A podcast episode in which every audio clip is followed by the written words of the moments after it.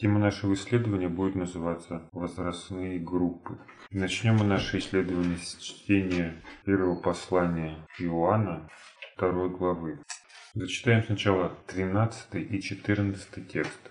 Я буду читать в переводе Касси. С 12 текста. «Пишу вам, дети, потому что отпущены вам грехи ради имени. Пишу вам, отцы, потому что вы познали того, кто от начала. Пишу вам, юноши, потому что вы победили лукавого. Я написал вам, дети, потому что вы познали отца. Я написал вам, отцы, потому что вы познали того, кто от начала. Я написал вам, юноши, потому что вы сильны, и Слово Божие в вас пребывает. И вы победили лукавого». Как вы можете увидеть, что перевод Кассин немного немного отличается синодально. Но если мы обратимся к подстрочнику, также там увидим ту же картину. Говорится вначале о том, что Иоанн пишет детям, потому что отпущены грехи. Потом пишу вам отцы, потому что познали того, кто от начала. Затем пишу вам юноши, потому что вы победили лукавого. Из 14 текста идет повторение той же самой мысли, но уже в прошедшем времени. Я написал вам дети, потому что вы познали.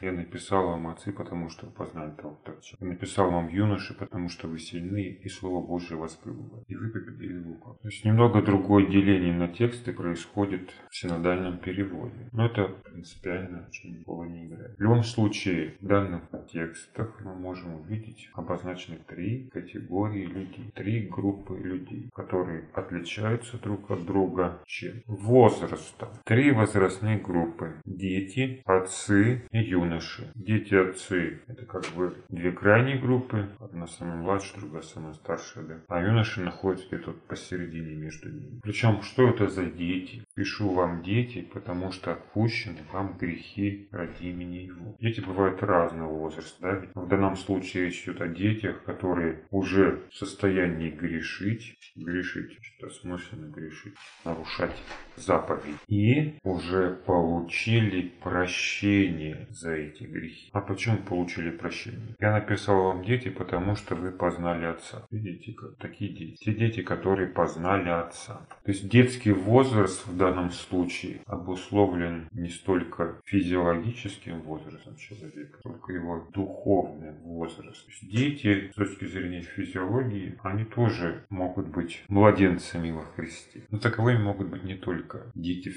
физиологическом смысле, но и люди, которые совсем недавно пришли в Божье собрание. Они тоже дети. Однако, кроме детей, есть кто еще? Отцы. Отцы? Чьи отцы? Отцы этих детей и отцы уже по возрасту да, могут быть отцами. И в этом случае они тоже становятся отцами для этих детей уже духовно. И с точки зрения духовного и физического возраста они отцы. И третья категория, которая здесь описывается, юноши. Юноши уже не дети, да, но еще не отцы. И в отношении них написано больше всего. Если в отношении детей написано, что прощены грехи и познали отца, то в отношении юношей говорится так. Пишу вам, юноши, потому что вы победили лукавого. Та же самая мысль повторяется в 14. Я написал вам, юноши, потому что вы сильны, и Слово Божие в вас пребывает, и вы победили лукавого. Возникает вопрос тогда, да? Чем же разница между вот этими тремя возрастными группами? Почему к ним это, это слово Иоанна звучит особенным образом? Или, можно сказать, индивидуально. Да? Одним Иоанн пишет одно, другим другое, в зависимости от возраста. Соответственно, мы можем предположить, что у каждой возрастной группы существует свои задачи, которым должна в своей жизни решать, и свои требования, особые требования. Иначе зачем было бы их делить? Так? Но делит ли Иоанн то слово, которое он хочет им сказать? Вот он говорит, пишу вам дети. Почему пишу? Потому что отпущены вам грехи. Пишу вам отцы, почему вам отцы пишу? Потому что вы познали того, от начала. Пишу вам юноши, почему вам пишу? Потому что вы победили лукаво. Описываются разные причины, почему Иоанн обращается к этой и другой категории людей по возрасту. Но что он им пишет? Что он им хочет сказать? А об этом можно прочитать дальше, в 15 тексте. «Не любите мира, не того, что в мире. Если кто любит мир, то нет любви Отца. Потому что все, что в мире, похоть плоти, и похоть очей, и гордость житейская, не от Отца, но от мира. И мир проходит, и похоть его, но творящий волю Божию пребывает вовек. Несмотря на то, что разные возрастные группы, к которым обращается Иоанн в своем послании, слова для них звучат в принципе одинаково. То слово, которое желает донести до их сердца апостол, звучит одинаково для всех. То есть они не должны любить мир. А в чем тогда между ними различие? Между детьми, отцами, юношами есть ли какое-то различие? В чем состоит это различие? Давайте обратимся, опять же, к предыдущим словам. Пишу вам, дети, потому что отпущены вам грехи ради имени. В чем отличие данной возрастной категории? Вот вы видите здесь плоды. Только плод покаяния принесли. Плод покаяния. Вы видите здесь плод покаяния. Нет, то, что прощение Есть только покаяние, плода никакого еще нет. Прощены вам грехи, и поэтому вы должны послушать, что я вам скажу. Да? Для чего прощены грехи? Чтобы человек любил мир. Какая идея звучит в послании Иоанна? Вот он к ней постоянно возвращается. Это любовь Кому или чему? Любовь к Богу, любовь к братьям. И вот здесь любовь к миру еще. Говорит, я вам уже написал выше, а выше вам чем говорит? О любви к Богу и к братьям. Кто пребывает во свете, кто пребывает во тьме. Так вот, те люди, к которым он обращается, это те, кто пребывает во свете. Почему они пребывают во свете? Дети, потому что прощены им грехи. Но обратите внимание, вот это условие работает только для детей, не для отцов и даже не для юношей. То есть, если вам прощены грехи, то вы во свете. Но это несправедливо для, уже для юноши. Почему? От юноши апостол ждет уже другого священника. От них он ждет, чтобы они победили лукавого. То есть писать тому человеку, кто лукавого не победил, будучи юношей, бесполезно. Пишу вам, юноши, потому что вы победили лукавого. Это несправедливо в отношении детей, но в отношении юношей звучит как условие. Почему я вам пишу? Потому что вы победили лукавого. А если не победили, то не юноши или писать уже бесполезно. Как апостол Павел пишет, судя по возрасту, вам надлежало уже стать кем? Учителями. И вот и дальше он юношам говорит. Я написал вам, юноши, потому что вы сильны, и Слово Божие в вас пребывает. Но если этих людей, которые уже по возрасту должны быть учителями, нужно учить началом, то вообще имеет ли смысл писать, заново их учить? Там же апостол Павел говорит, земля пьющая дождь, да, и производящая плод имеет благословение. А вот та, которая приносит волчцы терни, близка проклятию. Он говорит, я пишу вам, потому что я надеюсь, что вы в лучшем состоянии. А то и тут не было бы смысла писать о чем-то, говорить о чем-то. Каждая категория, каждая группа возрастная должна соответствовать тому уровню или тем требованиям, которые к ней предъявляются. И в случае с юношей мы считаем, что они сильны, Слово Божие в них пребывает, и они победили лукавого. Что значит победили лукавого? Это понятие лукавого может быть применимо как к сатане противнику, так и в принципе ко всему плохому. И наиболее часто используется именно в широком смысле, в смысле зла. Поэтому в подстрочном переводе звучит как Написал вам юноши, потому что вы сильны есть, и Слово Бога в вас пребывает, и победили злое. А что имеет в виду Иоанн? Он имеет в виду победу над дьяволом, да? Как вот, например, в 12 главе книги Откровения. Михаил и ангелы его воевали против дракона. Вот, сатаной, да, имеется в виду, они сражались с сатаной и победили Михаила ангела его. Или здесь говорится о том, что люди победили зло. В последней главе этого же послания мы можем найти похожи по смыслу слова. Когда Иоанн дает характеристику этому миру. 19 текст, читаю в переводе Касина. Мы знаем, что мы от Бога, а мир в целом лежит во власти лукавого. То же самое слово. Мир лежит во власти лукавого. Или, как говорит навсегдальный текст, просто мир лежит возле. И это наиболее точно отражает смысл передаваемых слов. Подстрочники. Знаем, что от Бога мы есть, и мир весь возле лежит. Вот дословный перевод этих, этого текста. В таком случае, что победили юноши, к которым обращается Иоанн со словами «Не любите мира и того, что в мире». Они победили зло. Они победили зло, которое в этом мире. Другими словами, можно сказать, что они победили этот мир. Но как победили? Победили зло. Не мир завоевали, да? А зло победили, которое в мире. А в чем стоит зло этого мира? В чем зло-то? Похоть, плоть. Тоже об этом написано. Вернемся ко второй главе.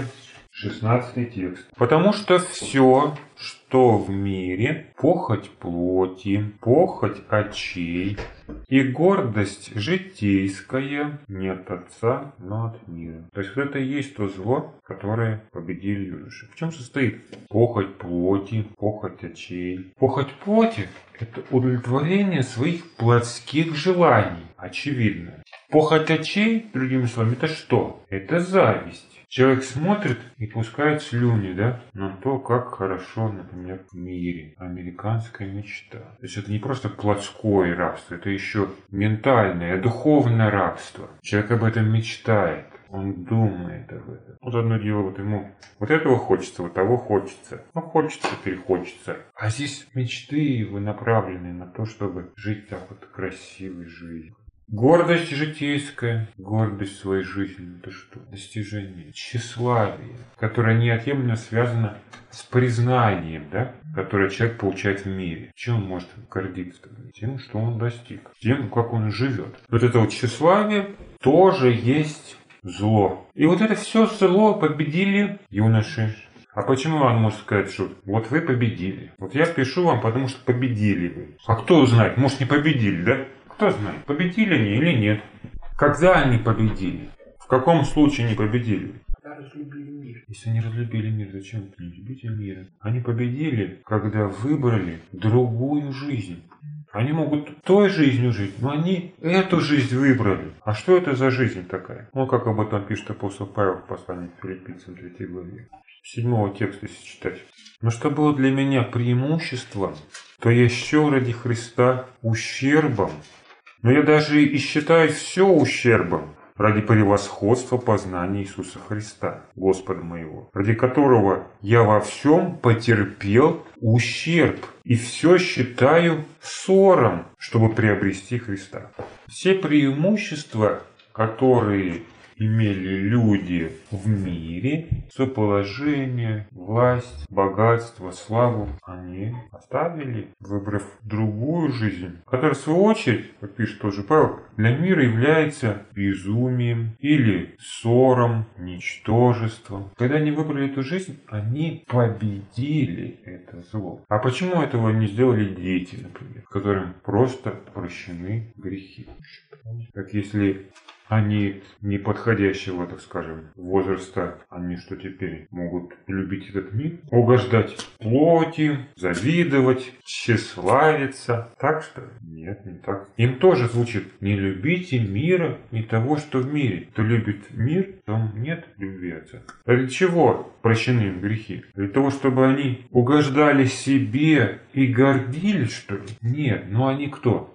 Дети. А дети – это та категория людей, та возрастная группа, которая находится в попечении у старших, у тех же отцов, которым не позволяют жить так, как они хотят. Они же дети еще. Они подчинены, как апостол Павел пишет, да, ввиду в силу своего возраста наставникам, отцам. И поэтому для них эти слова, можно сказать, не актуальны. Во-первых, они никого не победили сами, и в то же время сделать этого сейчас еще не могут. Не имеют той свободы, чтобы бросить вызов этому миру. Поэтому к ним это не относится. Но что к ним относится? Познали Отца. Вот это они должны понимать. А в чем состоит познали Отца. Что это для них значит? Познать Отца. Правильно, так люди думают всегда, да? Познать Отца – это значит познать Его любовь. А что тогда значит познать того, который от начала, вот отцы к ним обращены? Вот они познали того, кто от начала. Что они познали? Тоже любовь познали. И получается, что стар, что мал, никакой разницы. Эти любовь познали, эти любовь познали. И в принципе этого достаточно, да? Для чего нужно познать любовь Отца? Чтобы дальше познавать любовь Отца. Захотеть с ним иметь отношения. Любовь познается для того, чтобы иметь возможность проявить взаимность. Когда человек меняет свои цели, он получает прощение грехов. Бог не прощает тех, которые просят прощения для того, чтобы грешить. Но здесь мы видим, что дети уже получили это прощение. Им уже отпущены грехи. То есть познание Божьей любви это прошлый этап. А сейчас Иоанн пишет о чем? Не о любви Бога к нам, а о том, какой должна быть наша любовь к Богу. Этому посвящено послание. И дети уже познали Отца. Что значит познать Отца? Ну, естественно, для того, кто Бога не знает, Бога не знает, для него может он только в одном качестве кар- карателя, либо любвеобильного Отца. То и другое имеет место в самом начале. Вот этим ограничивается познание человека Бога. Иных страхом спасать это какое познание нужно человеку, чтобы получить спасение? Человек должен познать страх Божий. В прощении грехов он познает что? Любовь. Прощение грехов. Но это и значит познать Отца. И это значит познать Отца. Что значит познать тогда того, который от начала? Познать это понять. Понять. Понять того, с кем ты имеешь дело. Когда человек имеет страх Божий, он в полной мере понимает, кем имеет дело. Нет. Когда он познает Божью любовь, тоже нет. Он познает Бога тогда, когда он понимает смысл своего предназначения. Вот когда он становится Божьим детем, то родился от Бога и для Бога, для новой жизни, для новой жизни с Богом. Это не жизнь для себя, в Божьей любви. Это жизнь, отвечающая Божьему замыслу, Божьему предназначению. И вот тот, кто познал Бога, познал свое предназначение в Божьем плане, тот и понял Отца. Кто не познал, тот не понял ничего. И прощения грехов не имеет. Ну а чем тогда отличается категория отцов от детей? Если дети познали Небесного Отца, отцы-то познали кого? Сущего от начала. Или того, кто от начала. Это о ком речь вообще? О Боге от начала. Вообще Бог имеет начало? Безначально имеет начало? Кого познали отцы? Отцы должны познать Божьего Сына. А чем вот их познание? Больше познания детей. Понимаете разница какая? Получается, что те, что другие просто познали. Но одни дети познали Отца, отцы познали Христа. Разный возраст, а ничем, получается, не отличаются. Есть какое-то отличие. Возраст отца отцов он больше или меньше детей? Больше, конечно. Больше. Отцы старше детей, по-любому, так? А если сравнивать с юношами? То есть и юноши они должны превосходить в возрасте. Значит, и требования должны быть другие, так ведь? Посмотрите, к юношам говорится, потому что вы сильны, да? Слово Божье вас пребывает, и вы победили лукавого. А отцам пишу, потому что вы познали того, кто от начала. И об этом два раза говорится. Все. То есть о чем это говорит? Значит, они не сильны, Слово Божье в них не пребывает, и лукавого они не побеждают. В принципе, если говорится, что лукавого юноши победили, сейчас они победили, это значит, что им побеждать уже его не нужно. Вот зло, которое в мире, уже не нужно побеждать. Не нужно побеждать зло. И вот как раз для них это еще актуально. Они победили, когда выбрали эту жизнь, да. Но им нужно сохранить этот выбор. И нужно продолжать побеждать это зло. Но кому это не нужно делать? Отцам. Почему? Почему? А их мир уже не интересует. Их не влечет ни похоть плоти, ни похоть очей, ни гордость житейская. Они понимают, Все это что? Суета. Все это ссор, мусор. Им это не интересно. В чем состоит тогда их немощь? Смотрите, если вот юноши сильны, значит другие немощны. Да? Ну, раз юноши сильны, вот их выделяют. Вы сильны. Соответственно, вот если кому-то сказать, вот ты сильный, значит другие что? Есть слабые или нет? Значит, другие немощные. Ну, в отношении детей понятно. Немощные почему? Потому что они еще не могут. И поэтому они находятся сегодня под руководством детоводителя в рабстве закона и правил. То есть им не позволяется грешить. Просто у них нет такой возможности. Они этого не могут делать. А почему не могут отцы?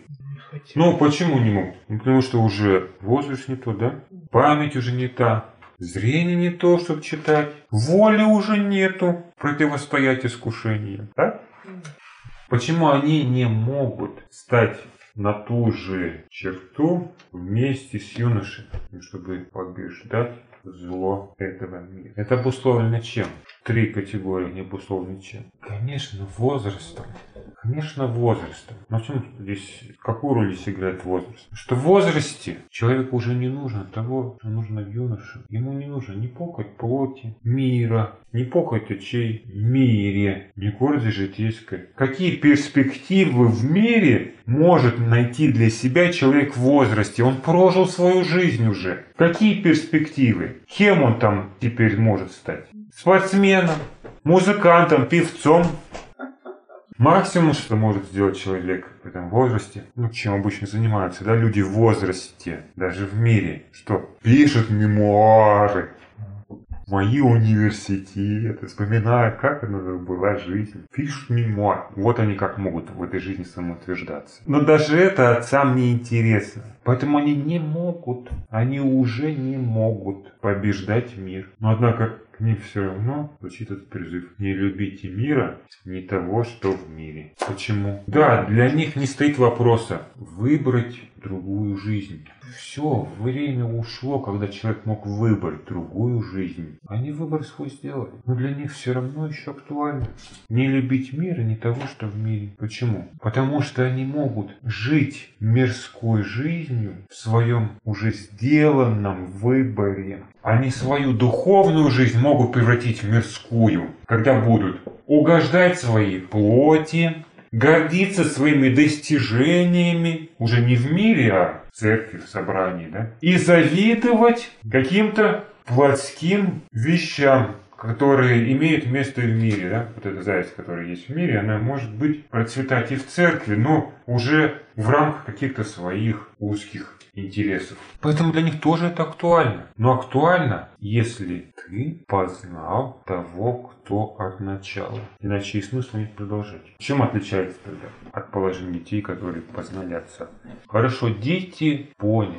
Поняли они отца. А что должны понять или познали отцы? В чем состоит их познание Христа? Есть ли разница познание Отца и познание Христа? Ты понимаешь Бога, когда познаешь свое место в Его плане, в Его замысле, о своем предназначении. А когда ты познаешь Христа? Когда ты понимаешь Христа по-настоящему. Вот это предназначение исполняешь. Когда ты проходишь Его путь. Вот тогда только ты понимаешь Христа. Не просто когда ты понимаешь Отца, проходишь этим путем. Вот тогда ты понимаешь Христа и можешь быть Его сыном, сыном Небесного Отца. Если человек к этому возрасту, преклонному возрасту, да, вот, не познал пути Христа, не прошел этим путем, чтобы понять Божьего Сына, он не сможет не любить мир, находясь в Божьем собрании. Он будет жить мирской жизнью церкви. То есть те же самые цели будет иметь, да, какие? Удовлетворить свои насущные потребности, будет